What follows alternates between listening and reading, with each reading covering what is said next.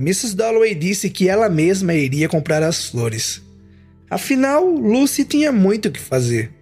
As portas seriam tiradas das dobradiças. Logo mais chegaria o pessoal da Rumpel Mayer. Além disso, pensou Clarissa Dalloway, que manhã maravilhosa. Tão fresca como se feita de propósito para crianças na praia.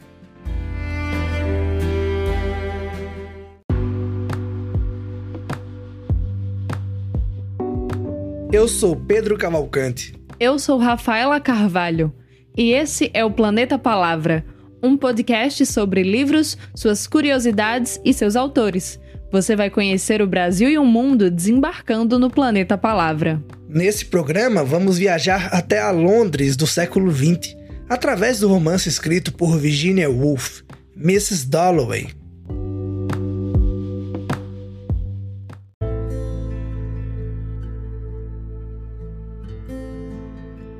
Nos olhos das pessoas, em seus passos gingados, cadenciados, arrastados, no alarido e no tumulto, nas carruagens, nos automóveis, nos ônibus, nos furgões, nos homens sanduíche que avançavam oscilantes, nas bandas de música, nos realejos, no triunfo e no repique, no estranho zumbido de um aeroplano no alto. Era bem isso que ela amava a vida. Londres, esse momento de junho.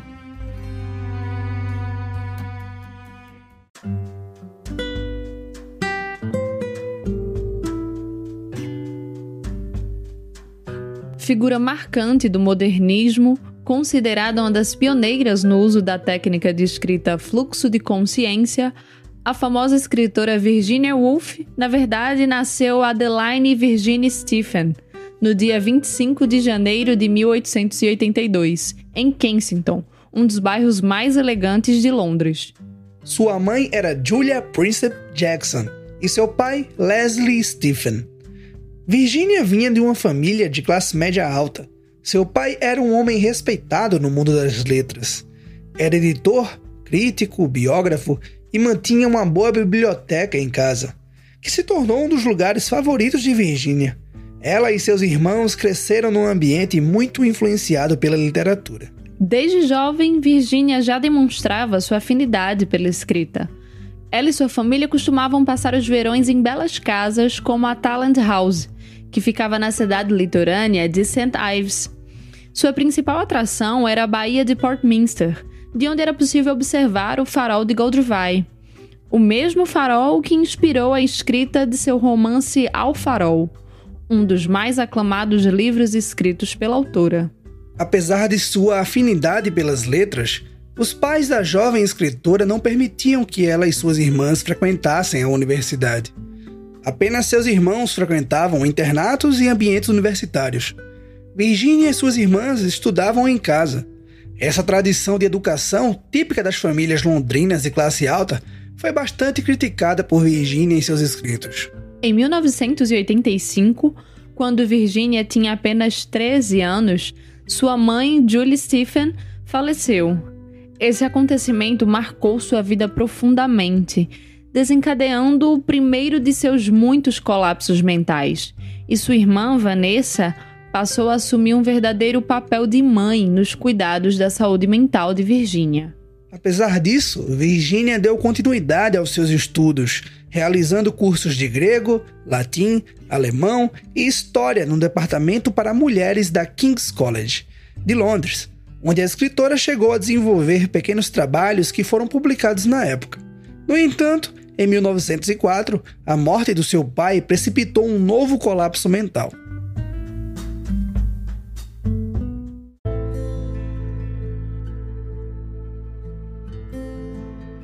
E ela também, amando tudo aquilo com uma paixão insensata e constante, fazendo parte daquilo, pois sua família frequentara a corte na época georgiana. Ela também, naquela noite, iria deslumbrar e resplandecer. Ela daria uma festa.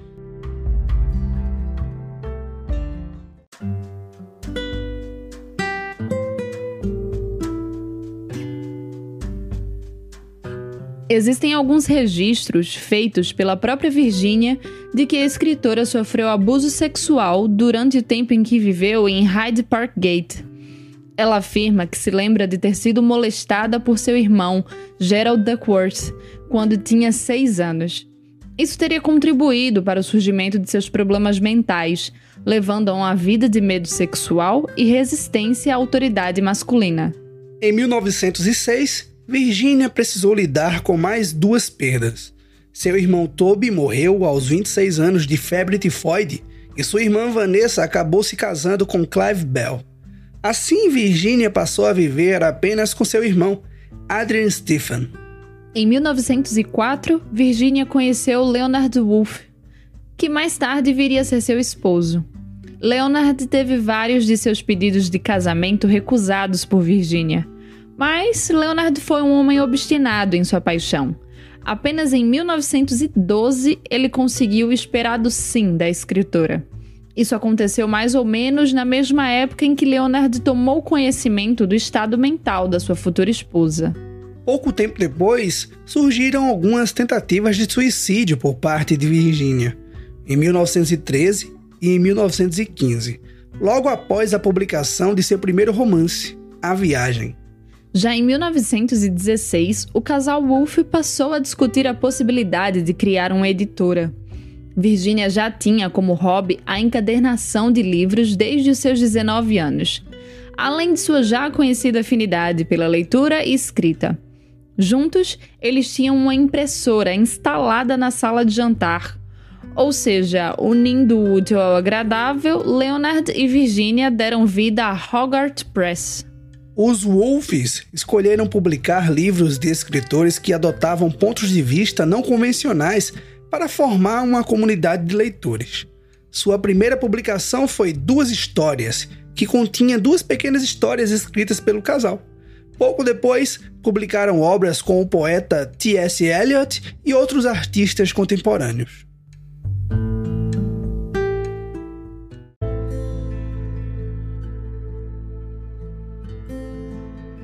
Podiam ficar séculos sem se ver. Ela e Peter. Ela jamais lhe escrevera. E as cartas dele eram por demais áridas. Mas de repente algo a arrebatava. E se estivesse aqui comigo, o que ele diria? Certos dias, certas paisagens o traziam de volta, calmamente, sem antiga amargura. O que talvez fosse a recompensa por ter amado as pessoas e elas retornavam em uma bela manhã no St. James Park. Bem que retornavam.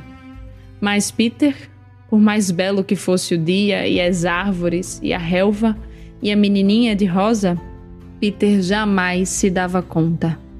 Até colocava os óculos caso ela insistisse. Até se indignava a olhar. Tudo o que lhe interessava era a situação mundial. Wagner, a poesia de Pope, e sempre o caráter dos outros, e nela os defeitos da alma. Como a repreendia, como discutiam. Ela iria se casar com um primeiro-ministro e se postar no topo de uma escadaria. Ele a chamara de a perfeita anfitriã. E como ela havia chorado no quarto por causa disso. Tinha tudo para ser uma anfitriã perfeita foi o que disse.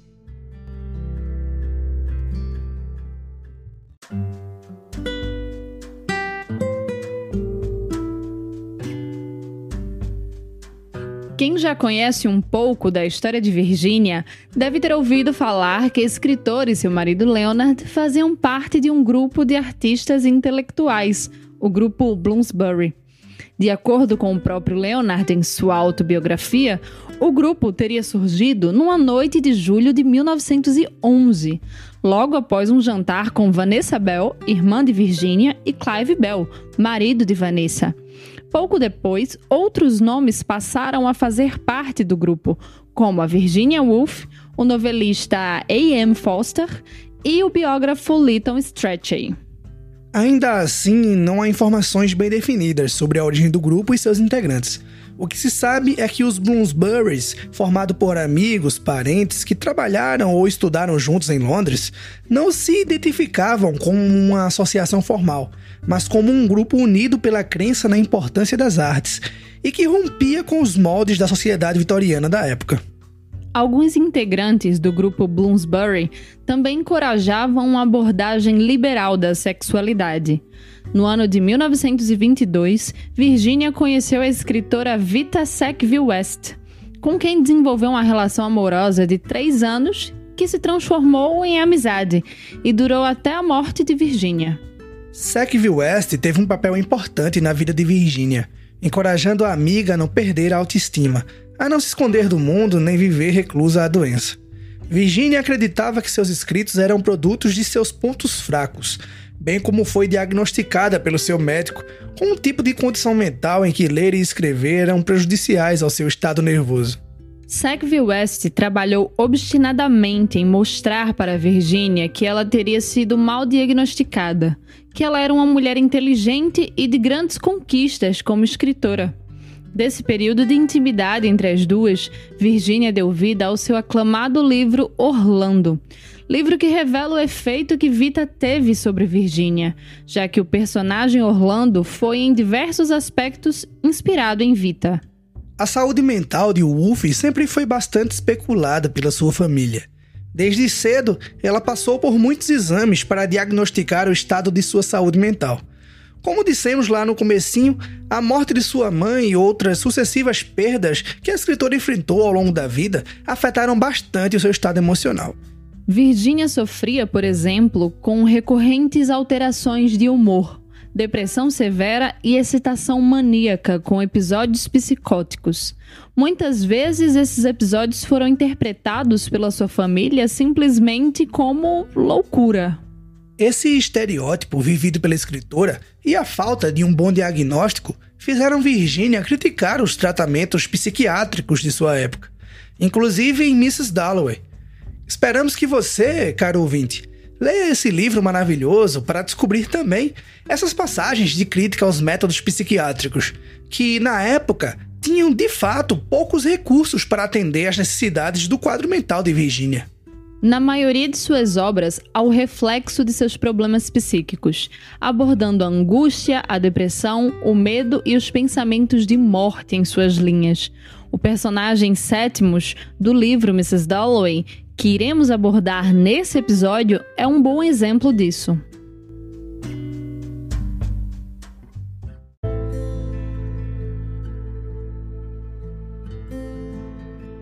Que curiosa é essa sensação de ser invisível, despercebida, desconhecida. Agora já não se tratava mais de casar, de ter filhos, mas apenas de seguir esse assombroso e um tanto solene cortejo em meio às outras pessoas. Bond Street acima, sendo essa Mrs. Dalloway, nem mesmo Clarissa, sendo Mrs. Richard Dalloway.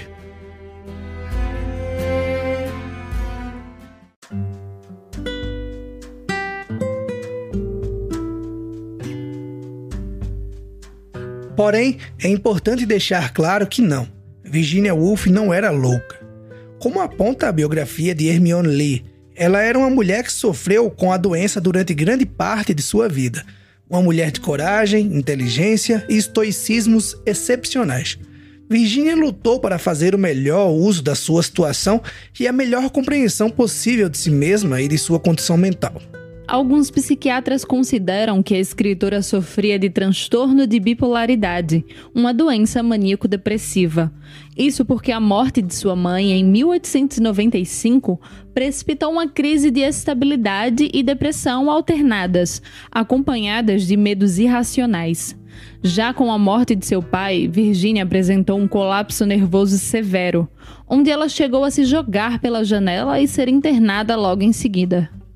Após a morte do seu irmão Toby em 1906, Virginia passou a ouvir vozes e foi internada novamente. O psiquiatra que cuidava de Virginia na época apontou que sua educação e seu envolvimento com a literatura eram a razão pela qual a escritora passava por essas crises mentais. Ele recomendou isolamento, afastamento da literatura e alimentação forçada para a recuperação da escritora. Certamente, como o ouvinte pode imaginar, esse tratamento não deu certo. Virginia ficava cada vez mais deprimida. Em seu diário, ela chegou a revelar que escrever era o seu único refúgio. Abre aspas. A única maneira de me manter à tona é trabalhando. Diretamente eu paro de trabalhar, sinto que estou afundando. Afundando. Fecha aspas. Quando Virginia teve um período de estabilidade emocional, ela deu vida ao personagem Septimus Warren, do livro Mrs. Dalloway. Assim como Wolf, Septimus foi perseguido pelos mortos, ouvia vozes, tinha alucinações e, no final, tira a própria vida em vez de ser internado em um sanatório. Não ser internado para Sétimos, bem como para Virgínia, era uma forma de encontrar a verdade.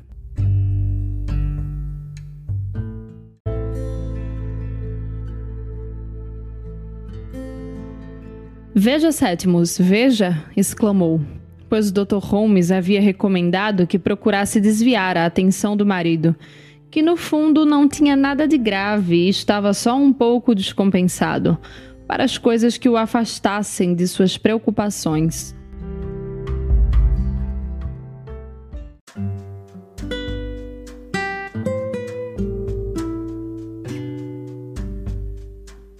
Encontrar a verdade, para a escritora, seria uma metáfora para encontrar a morte. Virginia passou boa parte de sua vida tentando compreender sua doença. Ela visualizava seu estado de saúde como um fator limitante de sua vida, mas também como uma parte essencial de quem ela era e uma condição necessária de sua arte. Depois de concluir seu último romance, Entre os Atos, Virginia Woolf caiu em mais uma crise de depressão profunda. Há indícios de que o início da Segunda Guerra Mundial tenha contribuído para sua piora. Em seu diário, há trechos que revelam a possível obsessão pela morte. No dia 28 de março de 1941, a escritora Virginia Woolf cometeu suicídio. Ela encheu os bolsos do sobretudo que usava com pedras e, entrando no rio Ouse, perto de sua casa, acabou se afogando. Seu corpo só foi encontrado em 18 de abril daquele mesmo ano. Antes de sua morte, Virginia deixou uma carta para seu marido, Leonardo Wolff. Carta que leremos para vocês agora.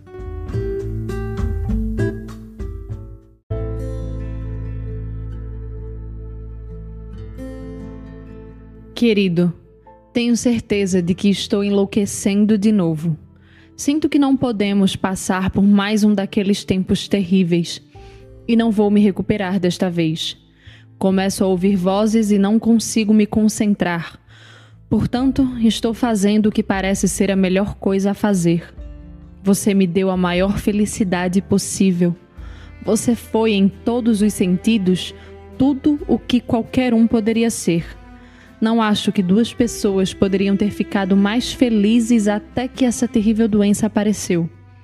Eu não posso lutar mais.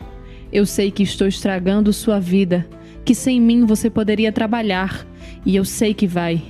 Você vê, eu nem consigo escrever isso direito. Eu não consigo ler. O que quero dizer é que devo toda a felicidade da minha vida a você. Você foi inteiramente paciente comigo e incrivelmente bom. Eu quero dizer isso. Todo mundo sabe disso. Se alguém pudesse ter me salvado, seria você. Tudo se foi de mim, exceto a certeza de sua bondade. Não posso continuar estragando sua vida. Não acho que duas pessoas poderiam ter sido mais felizes do que nós.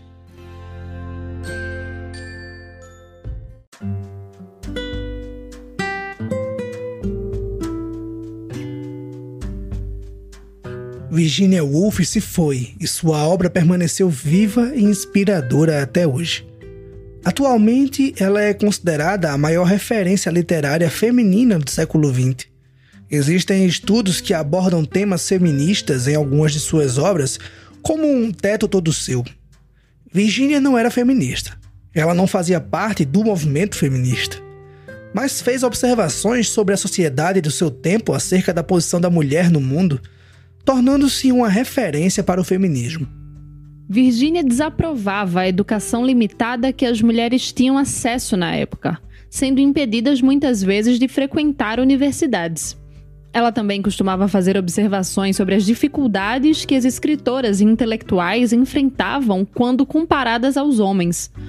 Wolff observava que, em seu tempo, os homens detinham um poder jurídico e econômico desproporcional e questionava o futuro das mulheres na educação e na sociedade.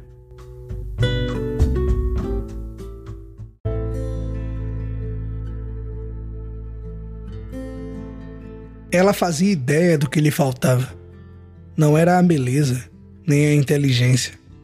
Era algo central que se irradiava, algo caloroso que rompia as superfícies e agitava o frio contato entre homem e mulher, ou entre duas mulheres.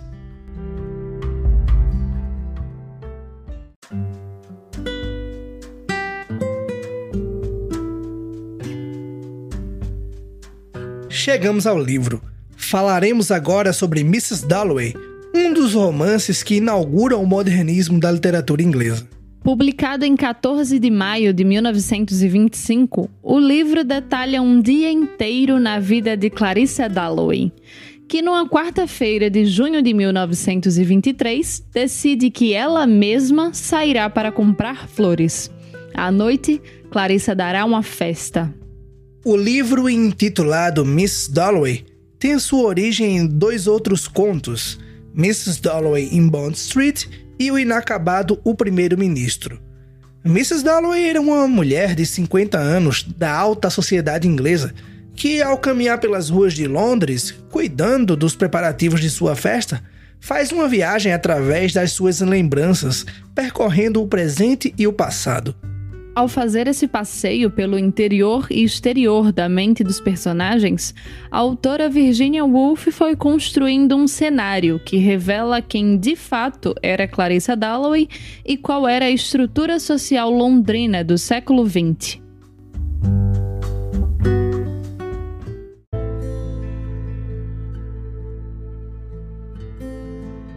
Foi horrível, exclamou ele. Horrível, horrível. Todavia, o sol estava quente. Todavia, a gente acaba superando tudo. Todavia, sempre na vida, um dia vem depois do outro.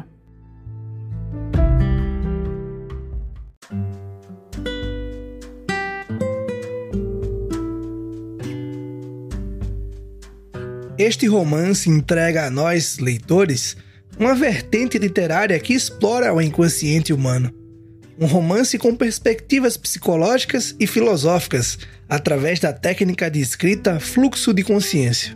Mas afinal, o que é fluxo de consciência? Bem, essa técnica pode ser definida como a representação literária de todo o pensamento no seu estado corrente. Ela busca descrever o processo de pensamento de um personagem, com o raciocínio lógico, as impressões pessoais, as lembranças e as associações de ideias. É uma característica não linear de escrita, em que a narrativa baseada no fluxo contínuo de pensamentos leva a outros recursos de escrita, diferentes do uso habitual de parágrafos ou capítulos. Virginia Woolf, por exemplo, faz uso recorrente do ponto e vírgula para construir os pensamentos do seu texto.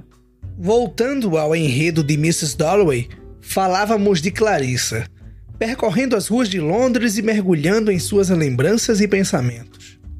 O belo dia que fazia naquela manhã de junho, por exemplo, trouxe à tona a época de sua juventude nos campos de Burton, onde Clarissa viveu um grande amor com o enigmático Peter Walsh.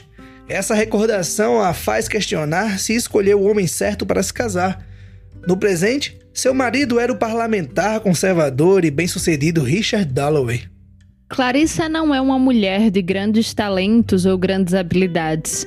Ela é uma mulher comum, que corresponde aos clichêismos da elite inglesa e que compreende seu papel dentro daquele status social. Na verdade, se Clarissa tinha um notável talento, este era organizar grandes festas. Talvez por isso mesmo ela questionava tanto suas insatisfações presentes, seu casamento, sua relação com sua filha de 17 anos. Se perguntava como seria sua vida se tivesse feito outras escolhas. Questionava o porquê de dar festas. Para quem Clarissa dava festas? Será que tudo aquilo não era uma forma de reafirmar que ela mesma, Clarissa Dalloway, não passava de uma mulher fútil?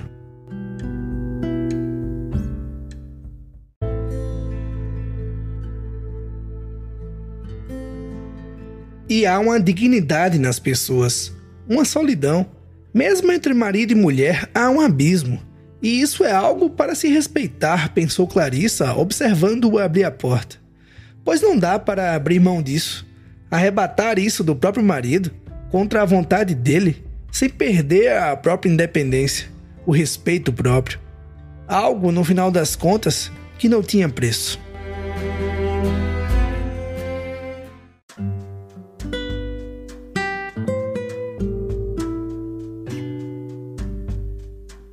Mrs. Dalloway pode muitas vezes ser confundido com um livro banal, Sim, quase todos os acontecimentos desse livro são acontecimentos de um dia banal.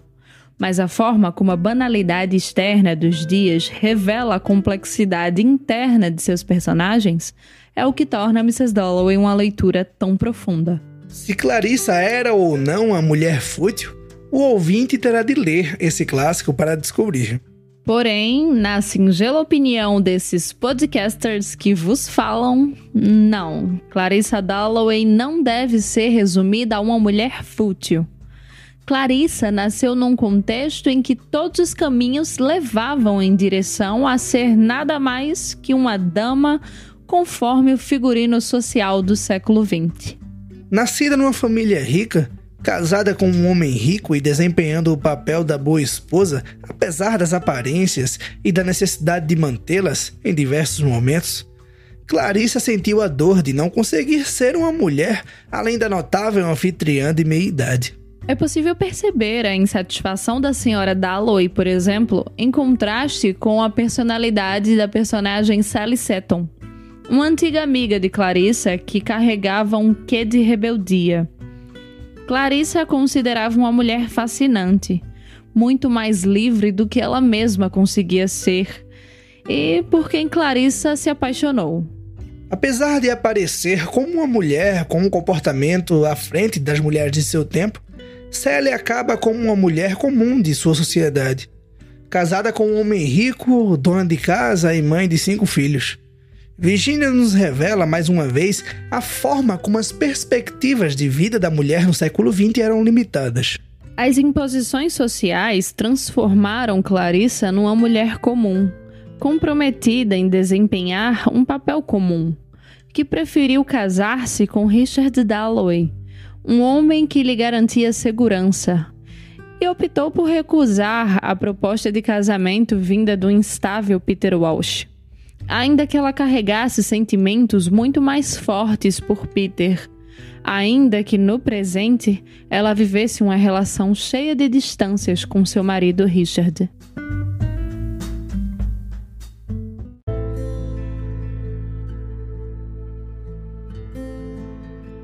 Toda vez que organizavam a recepção, era tomada por essa sensação de ser algo alheio a si mesma e que todos eram irreais de certo modo e de outro muito mais reais.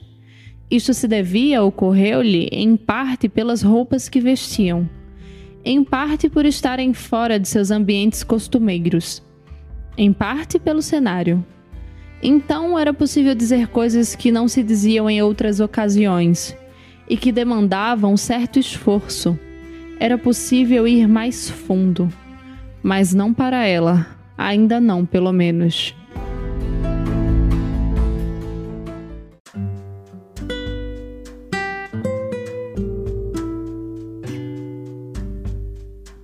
Através de Clarissa, Virginia critica a sociedade inglesa que molda o comportamento feminino e reduz as possibilidades de muitas Clarissas se tornarem mulheres plenas e livres.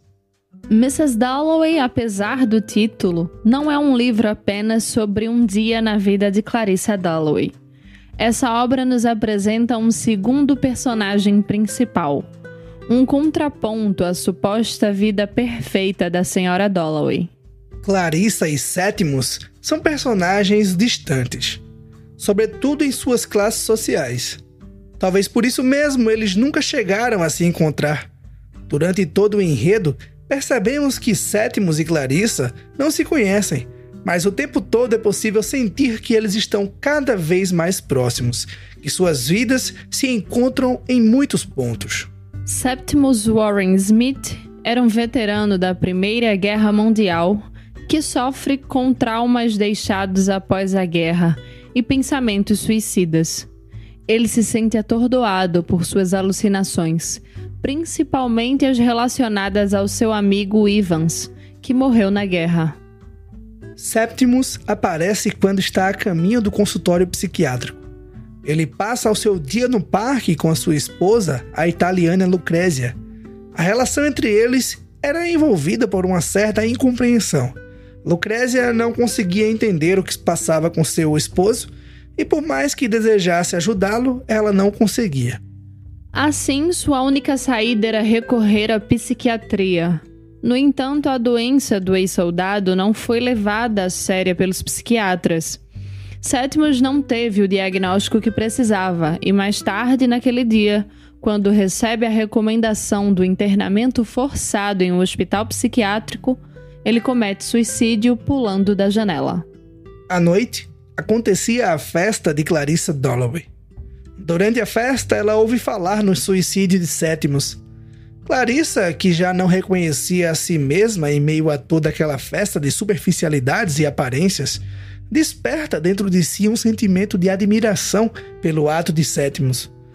Como se a morte fosse se envolvendo em suas angústias, como se a morte fosse um meio de torná-la mais livre.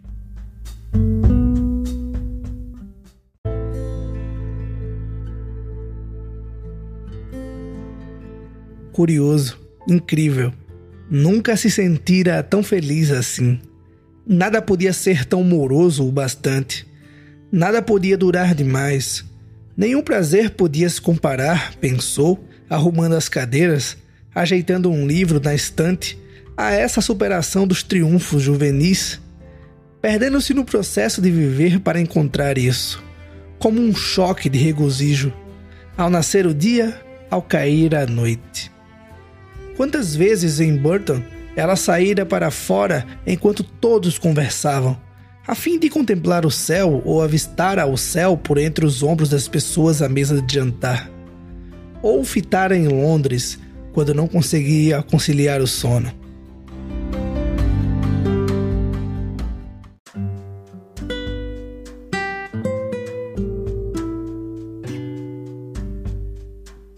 Lembra que falamos que Clarissa e Septimus eram reflexos da própria Virginia Woolf? Perceberam a semelhança? Clarissa, que além de representar suas angústias pessoais, também representa sua insatisfação com o papel social da mulher, e Sétimos, que revela o tormento psicológico vivido pela escritora. Entre suas páginas, Virginia ainda revela temas como a homossexualidade. Clarissa, que sente uma forte atração por sua amiga Sally Santon e lembra do beijo entre elas como um momento mais feliz de sua vida. E Sétimos, que é atraído pela figura de seu amigo Ivans. Ivans, que é descrito como retraído na presença de mulheres. Mrs. Dalloway é um livro reflexivo que passeia sobre o lado existencial de seus personagens e por isso pode ser uma leitura um pouco mais difícil. Mas com um pouco de atenção e cuidado, é uma leitura que certamente nos permite ver uma parte do mundo através dos olhos de Virginia Woolf. Este é, por que não assim dizer, um livro sobre a morte, sobre a condição humana, sobre os sentimentos que residem nos lugares mais profundos de uma pessoa. Aqueles que a gente sente, mas não conta para ninguém, porque talvez não exista alguém tão capaz de entender ou sentir aquilo.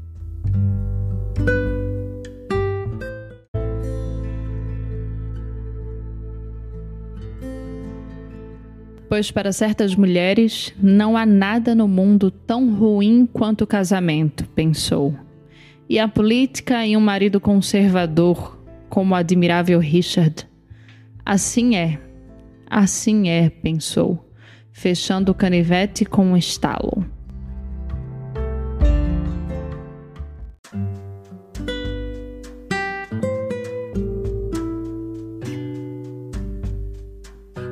Mrs. Dalloway, que foi publicado em 1925, continua sendo um livro atual.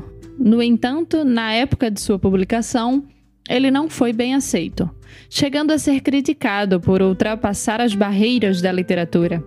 O romance era visto como inacabado, insuficiente e deslocado. Hoje, lemos Mrs. Dalloway como uma referência da literatura modernista. Afinal, nem sempre a beleza da arte se revela aos seus contemporâneos. Bem como a própria Virginia Woolf não identificou de imediato as qualidades do livro Ulisses, do escritor irlandês James Joyce. De início, Virginia considerou o calhamaço de Joyce difuso, insosso e pretensioso. Ulisses foi publicado em 1922, três anos antes da publicação de Mrs. Dalloway. Com Ulisses, o também modernista James Joyce entreabre a porta onde Virginia Woolf introduziria Mrs. Dalloway. Devido às semelhanças estruturais e estilísticas, é comum pensar que Mrs. Dalloway é uma resposta a Ulisses. Entretanto, a própria Woolf rejeitava essa comparação. Apenas algum tempo depois, no seu ensaio Modern Fiction, foi que Woolf elogiou Ulisses, dizendo que a cena no cemitério, abre aspas, em qualquer primeira leitura, dificilmente não é considerada uma obra-prima. Fecha aspas. Certamente, Virginia Woolf foi uma mulher brilhante. Suas páginas brilham com inteligência e humor, além de refletir ela mesma com sua sensibilidade e profundidade. Algo que também nos lembra Clarice Lispector outra grande escritora que em breve estará aqui no nosso podcast. Escrever para Wolff era uma necessidade. Era prestar atenção nas linguagens secretas, aquelas que só ouvimos quando colocamos o mundo em modo avião, para enfim observar o que há ao nosso redor. Suas páginas documentam não apenas seus sentimentos extremos, que a devastavam por vezes, mas também sua delicadeza, seu tom poético e comovente, sua capacidade de saborear o que há de mais comum na vida.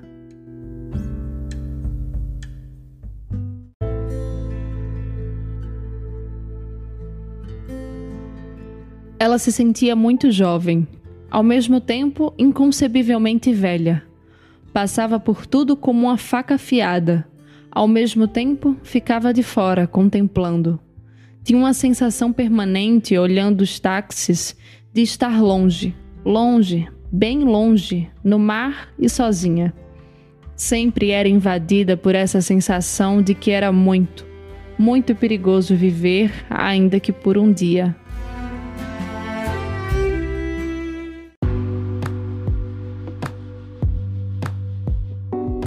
Para compor esse episódio, utilizamos a edição de Mrs. Dalloway, publicada pela editora Penguin Companhia, com tradução de Cláudio Alves Marcondes.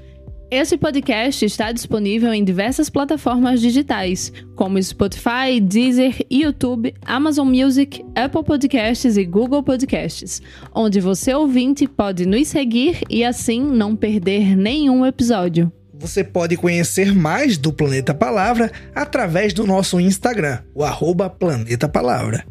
Clicando no link da bio, você pode acessar as plataformas de áudio onde lançamos os episódios, fazer parte do nosso clube de leitura e, caso você goste do nosso trabalho, comprar livros e outros produtos na Amazon através do nosso link. Essa é a forma de apoiar o nosso projeto. Para quem nos acompanhou até aqui, o nosso muito obrigada e até o próximo embarque nessa viagem literária. Abraços. Até mais.